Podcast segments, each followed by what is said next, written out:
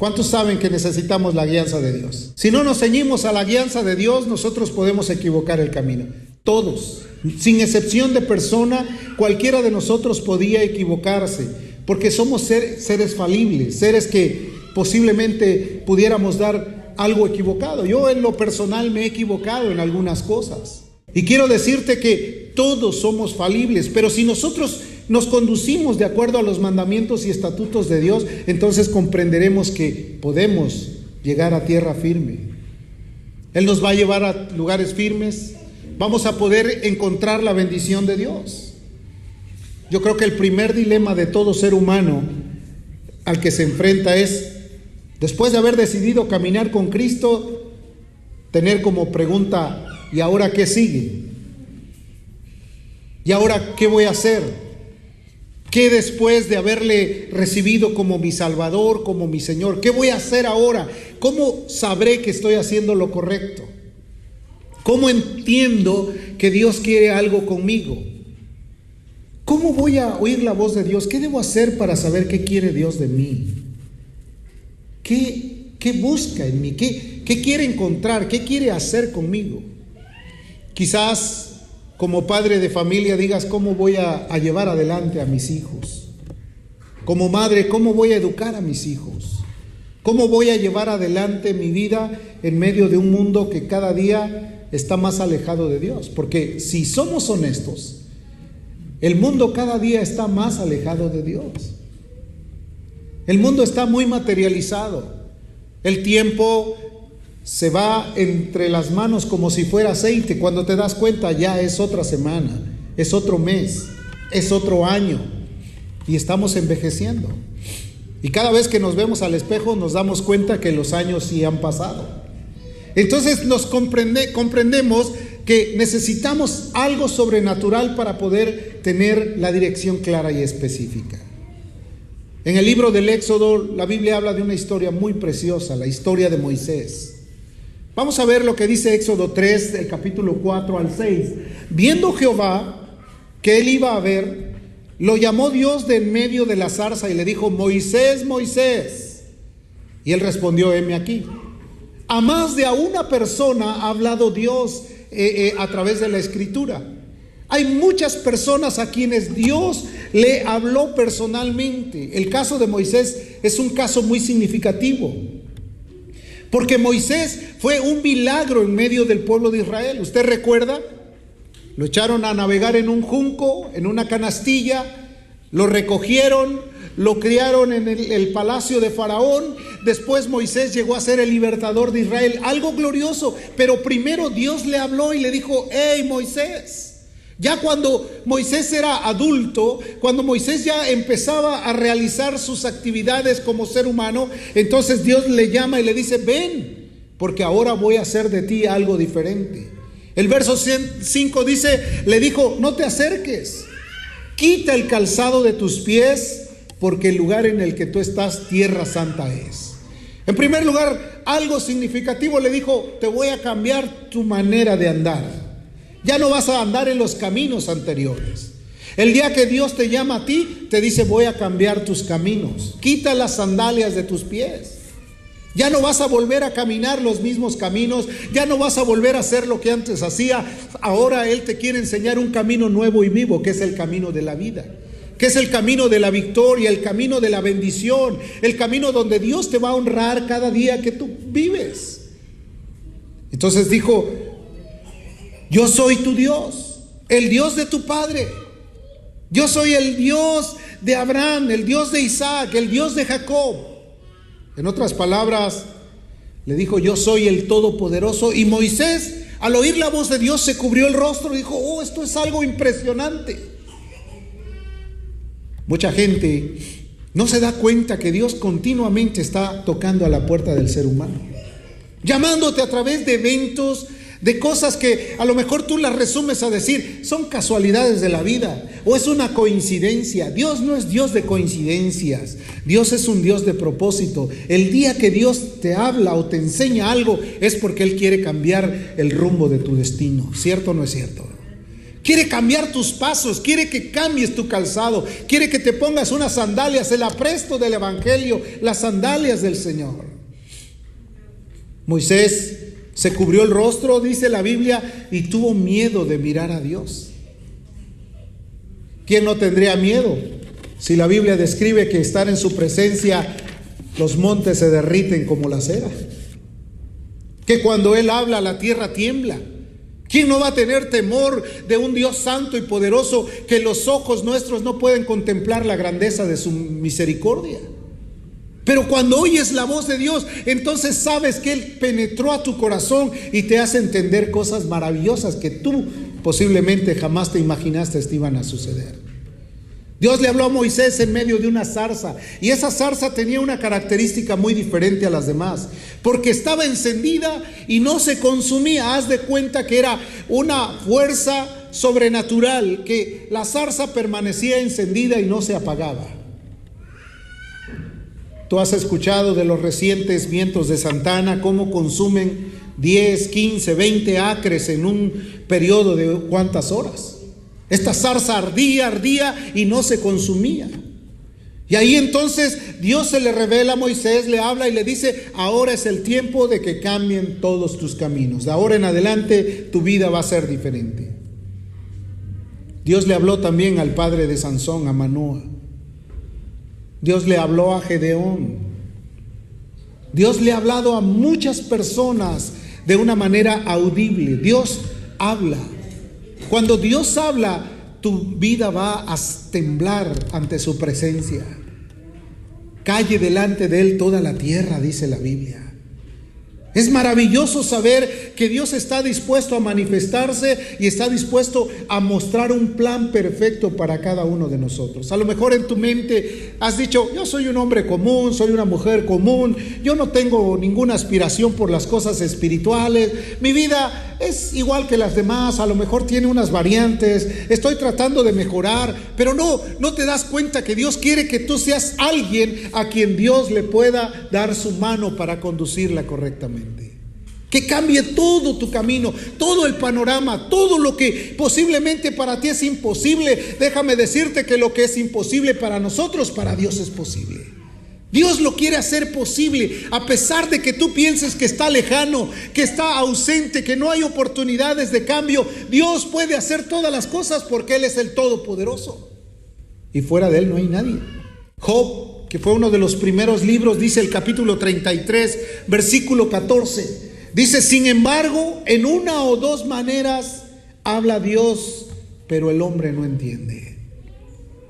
Hay ocasiones que a lo mejor eh, te acuestas pensando, háblame, quiero oír tu voz, quiero escucharte, quiero a ver cómo hablas, si vas a hablar inglés, español, hebreo, qué, qué lengua me vas a hablar, cómo me vas a hablar. No, dice la escritura que de dos o tres maneras habla Dios al hombre. Y cuando dice al hombre se refiere al género humano. Pero ¿qué pasa? El hombre no entiende. Por sueños. ¿Cuántos, le, ¿Cuántos han tenido alguna vez un sueño?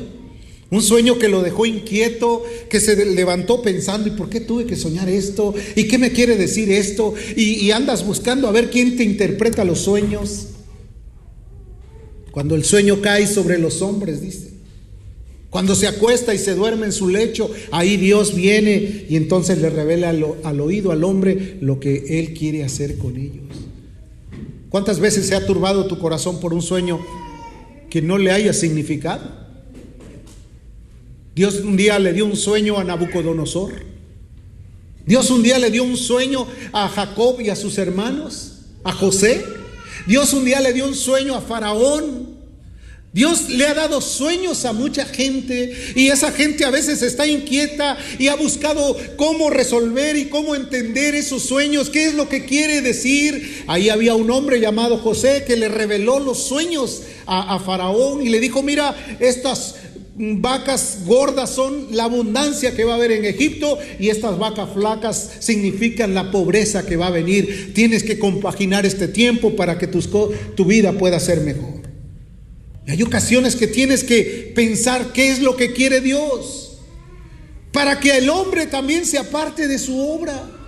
Hay ocasiones que los sueños no solamente vienen para enseñarte que vas a ser bendecido, sino para detenerte de algo que sabes bien que no está bien lo que estás haciendo. Para detenerle al hombre su obra y apartar al varón de su soberbia.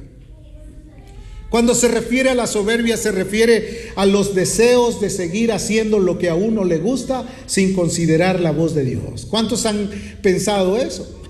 A lo mejor piensas que soberbia significa que te atavíes de una mejor manera o que vistas de una forma o que te comportes de... No, cuando el hombre no quiere dejar que Dios hable a su corazón. Eso es soberbia.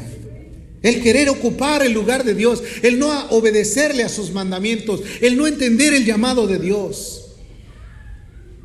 Y fíjate cuál es el llamado de Dios para detener al hombre de su sepulcro. O sea, en otras palabras, para permitirle que viva.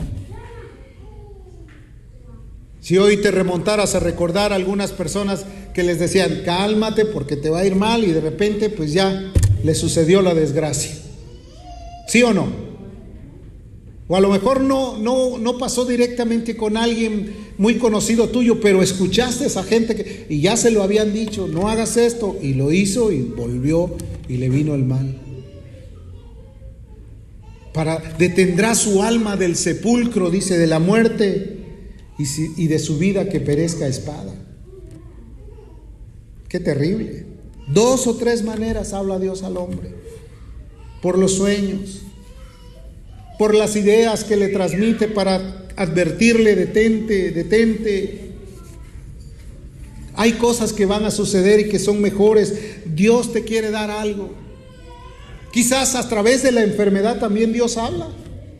¿Cuánta gente no cuando ha caído postrada es cuando realmente buscan de todo corazón a Dios? ¿Sí o no? Porque todo ser viviente le teme a lo desconocido. Y cuando viene la muerte empiezan a buscar de dónde agarrarse. Solamente cuando estás bien confiado dices, pues el, paraíso me espera. Pero después te acuerdas que tienes muchas cosas pendientes. Mejor déjame otro ratito. ¿Sí o no? Voy a, mejor todavía no, dame otra oportunidad. Hubo un rey que eh, se sintió enfermo y tuvo que ir al templo y tuvo que rogarle al Señor y le dijo, Señor, ten misericordia. Y Dios le dijo, ok, te voy a dar 15 años más de vida. ¿Qué le parece? Entonces quiere decir que el vivir es agradable, el morir, como dijo Pablo, para mí el vivir es Cristo y el morir es ganancia. Pero cuando el hombre no vive en Cristo, la muerte le queda como de mucho espanto, ¿sí o no? Le da miedo, le da terror, le da mucha eh, repulsión el oír esa palabra. Pero cuando estás convertido, cuando sabes que Dios te ha amado, que te ha salvado, que te ha dado la vida eterna, que ha estado contigo en los momentos difíciles, dices, ¿dónde está muerte tu aguijón y dónde sepulcro tu victoria? Entonces Dios está tratando de llevarnos para que estemos conscientes que los designios, todos, por muy difíciles que sean, si estamos escuchando su mano, su favor, vamos a caminar en una forma diferente. Todos somos muy frágiles. A veces a la primera de cambio ya nos andamos doblegando, ¿sí o no? Decimos, no, yo estoy fuerte y todo. Cuando vienen las pruebas, entonces sí empiezas a venir a, a sentirte que estás abandonado y estás pidiendo ayuda. Hebreos 13:8 dice la Biblia, Jesucristo es el mismo de ayer, de hoy y por los siglos. ¿Cuántos dan gloria a Dios por ello? Él no cambia, Él es el mismo, Él es el Todopoderoso, no ha cambiado. Su vida sigue siendo poderosa en este momento a pesar de las dificultades que tenga el ser humano. ¿Qué duda podremos tener si Él es el Dios Todopoderoso? Si entendemos que Él no cambia, si entendemos que Él todo lo puede, si entendemos que Él nos ha llamado y que nos quiere bendecir, entonces hermano, no tengas miedo. En el perfecto amor no hay temor, el perfecto amor echa fuera el temor. No temas, sé valiente, esfuérzate, sé valiente. Él está interesado en nosotros, está interesado en ti, conoce todos tus pensamientos sabe qué es lo que tú anhelas, conoce cuáles son las dificultades que tienes, sabe de qué manera tratar contigo. Hay ocasiones que dices, no, nadie me ve. Los ojos de Dios contemplan toda la tierra. Él conoce todo. Antes de que hables, ya puedes saber qué es lo que vas a decir. Conoce tus pensamientos, conoce tu levantarte y tu acostarte. Sabe cuál es tu futuro, sabe cuál es tu presente. Y por esa razón Él quiere hablar a tu corazón para eh, poner en ti la verdadera esencia de su amor y de su compasión. Él te quiere enseñar a conducirte correctamente.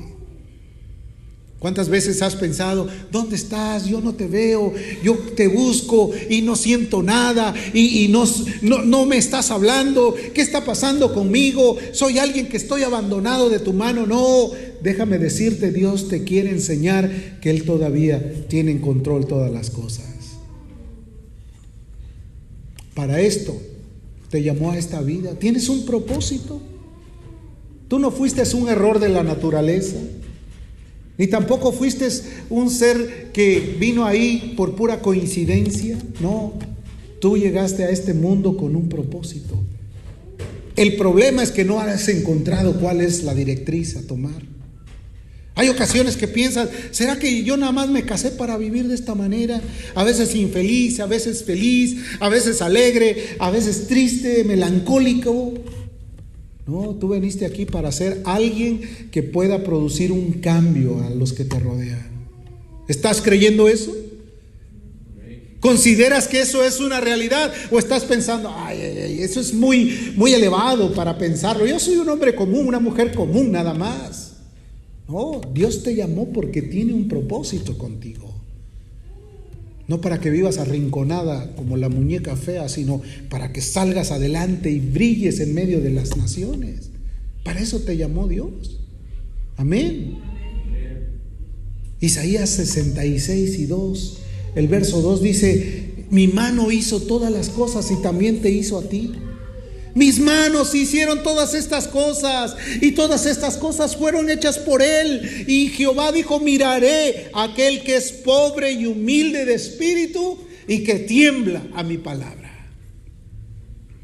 Que cuando escuches la voz de Dios sepas, Él está hablando a mi corazón. Yo estoy aquí porque tengo un propósito que cumplir. He venido aquí porque voy a hacer la voluntad de Dios. Estoy aquí a pesar de todas las enemistades que el enemigo quiera ponerme.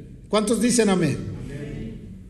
Ah, porque cuando vienes a buscar a Dios, olvídate, parece que encendiste la mecha y vas a tener alrededor de ti murmuradores, querellosos, violentadores de toda la paz, eh, eh, fraguadores de mentiras, de intrigas, invitadores a hacer lo malo y te van a decir todo con tal de que tú no busques ni estés sentado en la presencia del Señor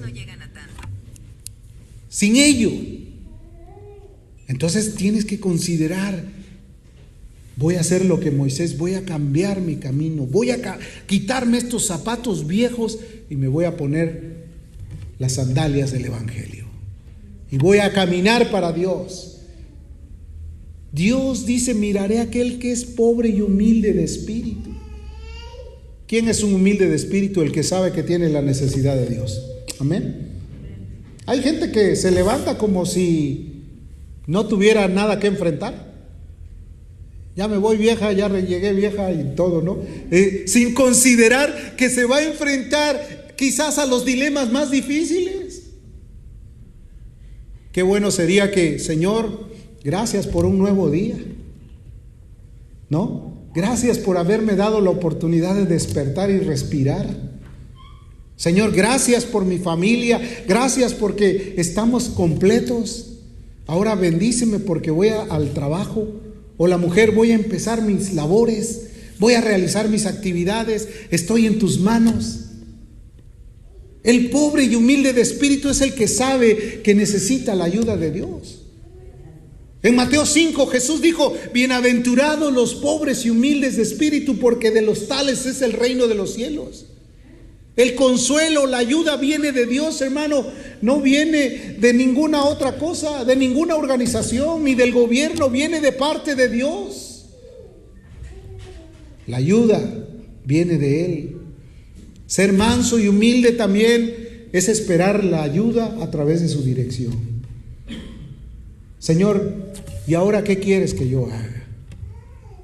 Y si tú le dices qué quieres que yo, yo haga, Él te va a decir lo que quieres, lo que quiere Dios que, hagas tú.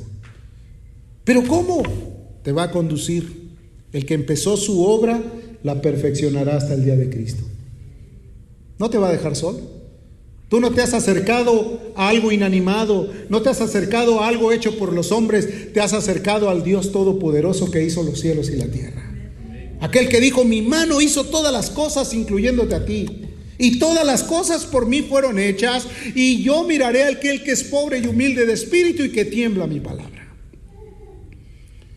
Entonces, Dios quiere manifestar esa dirección en tu corazón. Ahora, ¿qué debemos de hacer? Muy importante. Porque a veces decimos, oh, pues yo voy a oír la voz de Dios. Que no sea para una reprensión, sino que sea para una dirección, que es la gran diferencia. Porque hay muchos que dicen, escuché al predicador decir que Dios me va a hablar. Sí, pero a veces va a ser para una reprensión si no estamos caminando en obediencia. Amén. Pero también va a ser para una buena dirección. Hebreos 4, 16. Él da un consejo a través de su palabra. Dice, acercaos confiadamente, acerquémonos confiadamente al trono de su gracia. ¿Sabes qué quiere decir el trono de su gracia? A donde está su amor, donde está su bondad, donde está todo el deseo bueno de Él para bendecir. Este lugar es un simple reclinatorio, pero cuando tú escuchas la voz de Dios y te acercas a Él, como que descargas tu alma y como que le dejas a Dios todo en tu corazón para decirle, Señor, haz de mí lo que yo necesito. ¿Cierto o no es cierto? ¿Cuántos se han sentido bendecidos el día que han venido a, a descargar su alma delante de Dios? Acerquémonos confiadamente al trono de su gracia para alcanzar misericordia y hallar gracia para el oportuno socorro, hallar el favor de Dios en el momento que lo necesitemos. Y yo creo que muchos de ustedes tienen una necesidad muy grande esta tarde. Y yo creo que muchos de ustedes han venido porque saben que las necesidades que tienen son muchas. Este es un tiempo para tomar en consideración la ayuda de Dios, pero a través de su búsqueda, querido. La oración es sumamente necesaria en estos momentos. Orar es lo más importante, debemos ministrarlo a Él, reconocerle en su grandeza. Quizás no hay una zarza encendida aquí, pero está el mismo Dios Todopoderoso que le habló a Moisés. El que hizo los cielos y la tierra. Muchos tuvieron el favor de oír la voz audiblemente. Algunos hemos escuchado en alguna ocasión algo en nuestra alma que sabemos que viene de parte de Dios. Pero es el tiempo de orar. Es el tiempo de orar, un tiempo de amar a Dios para poder escuchar su voz. En lo secreto me has hecho comprender sabiduría. Acuérdate lo que pasó con Elías. Se fue a esconder en una cueva y dice la escritura que ahí estaba. Y vino un terremoto y no pasó nada. Y vino una lluvia impetuosa y no pasó nada. Y de repente vino un silbo apacible. Y la voz de Dios vino a Elías para decirle, levántate y come porque largo camino te resta. A veces creemos que en medio de todo ese tumulto, cuando andas corriendo de aquí para allá, andas afanado, a veces ni cuenta te das que Dios te quiere decir, detente un momento, quiero hablar contigo. Como cuando ves a un niño que anda desquiciado, corriendo y todo, y, tú le estás llamando y no te hace caso. ¿Cuántas veces Dios te ha visto así? Ah, pero al niño sí tienes tú al alcance para tomarlo y te estoy hablando, ¿verdad? Se ríe porque hay algo de cierto. Imagínate que Dios nos tratara de esa manera. Quiere poner en ti la paz, la tranquilidad. Él quiere hablarnos. Él quiere manifestar las mejores cosas para nosotros. La Biblia dice que toda buena dádiva, Santiago capítulo 1, verso 17, toda buena dádiva y todo don perfecto proviene de lo alto, desciende de lo alto, del Padre de las luces. Fíjate lo que dice. En Él no hay sombra ni mudanza de variación. ¿Qué te parece? ¿Qué, qué idea te da? Que Él no es bipolar como algunos de nosotros. no, no creo que aquí haya ningún bipolar. No levante la mano, nada más. Alguien que de repente está bien alegre y al rato con la capa caída y no, en él no hay sombra ni mudanza de variación. No cambia.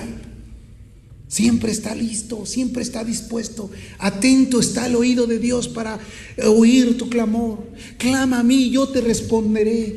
Todo lo que pidieres al Padre en mi nombre, yo lo haré. Pedid y se os dará, buscad y hallaréis, llamad y se os abrirá. Él está dispuesto a escuchar todo lo que tú necesitas. ¿Cierto o no es cierto? Yo te quiero decir que de ahora en adelante te, voy a mostrar que Dios tiene todo el poder de hacer nuevas todas las cosas, de llenarnos con su gracia y su favor y de poner su Espíritu Santo en nosotros para ver las cosas como se deben. Yo creo, he predicado de un Dios vivo y verdadero, de alguien que habla, que hace milagros, que eh, maneja su poder y su misericordia sobre los que le buscan. Yo lo conozco a Él. Toda obra perfecta, todo don perfecto proviene de Él. Es un regalo maravilloso. Y tú y yo lo necesitamos, que es lo más importante. No dudes de Él en ningún momento. No tengas ningún pensamiento de pensar, ¿acaso lo podrá hacer Dios? No, así hizo el pueblo de Israel. Dijo, ¿acaso podrá ponernos mesa en el desierto? Todos los días le daba maná y ellos pensando en los pescados y en los puerros y en todas las cebollas. Cuando Dios nos ha dado de su gracia. ¿Sabes qué? Estaban menospreciando la bendición de Dios. Por eso dice la Biblia que muchos israelitas no entraron al reposo, porque viendo la misericordia de Dios, ellos querían otra cosa para saciar intereses que no eran los correctos. Hace algunos días le conté una, una fábula a, a los varones. Dicen que había un leñador que y su esposa en el bosque. Ese día se levantó temprano el leñador, afiló su hacha, se la echó al hombro y su esposa se fue con él para trabajar, talar algunos árboles en el bosque. Y cuando empezó iba a talar un árbol precioso, muy grande, frondoso, entonces dice que salió un hada. Y le dijo, no, no, no, no, no, no le hagas nada a este árbol porque este es mi casa. Déjalo ahí. Y a cambio de eso te voy a conceder tres deseos. Y ellos se quedaron mirando y dijeron, ¿qué hacemos? Pues, déjalo. Y se fueron a seguir trabajando y trabajaron, dejaron el árbol, pero llegando a casa, se acordaron de lo que les había dicho la hada. Le dijo, tres deseos, tres. Y el hombre después de un día fatigoso de estar golpeando con el hacha la madera, eh, pensó así rápidamente, dijo, yo realmente lo que tengo es el deseo de una buena salchicha. Y de repente en la mesa apareció la salchicha. Y la mujer se empezó a enojar, le dijo, oh, ya desperdiciaste uno de los deseos, ¿cómo se te atreve? ¿De qué manera? Ay, si tú parece que tienes la nariz de salchicha y de repente la nariz de salchicha. Y entonces se quedaron mirando, ¿y ahora qué? Pues estuvieron ahí lamentando todo lo que ellos habían hecho. Entonces llegaron a la conclusión, quiero estar como antes. Y volvió y se acabaron sus tres deseos. Y esos a veces son los deseos mezquinos. A veces los deseos no tienen ninguna inspiración divina, sino más bien todo lo materialista, todos los deseos de uno mismo. A veces queremos para nosotros y el mejor deseo es que hagas la voluntad de aquel que te llamó. Amén. Que puedas vivir para Él Nada es imposible para Dios. No, no estés pensando en la salchicha ahora. Nada es imposible para Dios. Todas las obras se manifiestan de la manera en que tú las buscas. Si tú buscas de Dios, Dios te va a bendecir. Mantén tu corazón dispuesto a oír su voz. ¿Qué es lo que quieres de mí?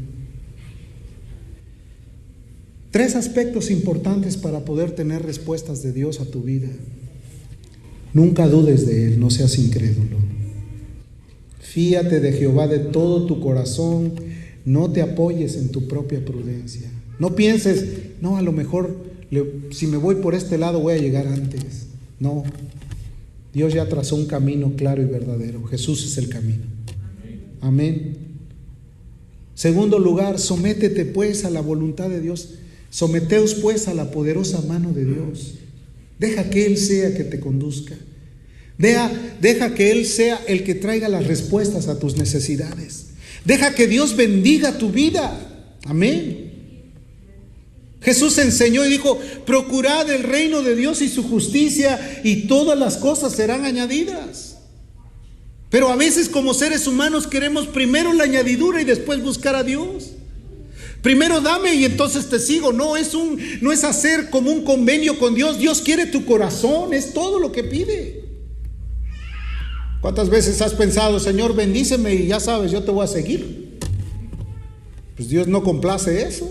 Dios quiere tu corazón, quiere tu total eh, humildad para con Él. Y el tercer punto es, clámale y recibirás lo que quiere Dios de ti y Dios va a ver tu corazón útil. Mira en primera de Juan, Juan 5. Y esta es la confianza que tenemos en Él. ¿Cuántos confían en Dios? Que si pedimos alguna cosa conforme a su voluntad. Señor, ¿cuál es tu voluntad? La voluntad de Dios es que estés siempre gozoso, que ores sin cesar, que das, des gracias en todo. No, no, de estas cosas no puedo dar gracias porque me hirieron y me lastimaron. Dad gracias en todo. ¿No le dijo a Job que recibiréis acaso solamente lo bueno y no lo malo? El cristiano a veces tiene que pasar por momentos de prueba, por momentos difíciles. La Biblia dice que la fe tiene, tiene que ser probada con fuego. Queremos ser cristianos maduros y que todavía nos sintamos que alguien nos ve de reojo. Oh, esa es, la prueba más grande. No, esas son niñerías. Dios quiere que tú crezcas, que una prueba sea realmente una prueba, que tu fe sea probada a través de las necesidades, a través de la angustia, a través del dolor, y que ahí Dios meta su mano y te levante y te haga victorioso en medio de la prueba. Amén. Eso es lo que Dios quiere. Esa es la confianza que tenemos en Él. Que si pedimos alguna cosa conforme a su voluntad, dice, Él nos oye. ¿Cuántos dicen amén? Él nos oye. ¿Tú lo oyes a Él? ¿Estás dispuesto a oír lo que Él quiere de ti? Y si sabemos que Él nos oye, en cualquier cosa que pidamos, sabemos que tenemos las peticiones que le hayamos hecho a Él. ¿Cuántos saben que Él te está escuchando? Él sabe, conoce tu corazón, conoce tus pensamientos, conoce hasta dónde has llegado. Otro punto es meditar. No, no siempre es orar. Hay ocasiones que te, te tienes que sentar a meditar.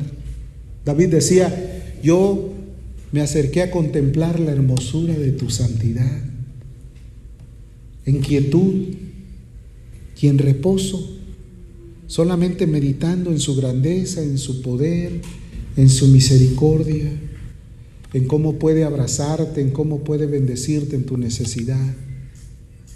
Meditar. Hay tiempos para orar, hay tiempos para gritar, hay tiempos para derramar el corazón. Cuando Dios vino a través del profeta Jonás, le dijo a Nínive que si no se arrepentían iban a ser destruidos en menos de 40 días. Y dice la escritura que ellos rasgaron sus ropas y sus corazones y clamaron a Dios por perdón y misericordia. Y Dios perdonó a Nínive. que hasta lo último el mismo profeta se enojó y estaba todo eh, eh, lleno de resentimientos y por eso yo no quería venir porque eres un Dios que tiene mucha misericordia y entonces cambiaron todos sus aspectos. Dios quiere que clames, pero otro tiempo que medites. Señor, cuánta misericordia y compasión has tenido. Me has sacado de problemas, me liberaste de esto, has bendecido mi vida. Hay algunas cosas que me faltan, pero yo quiero confiar en ti.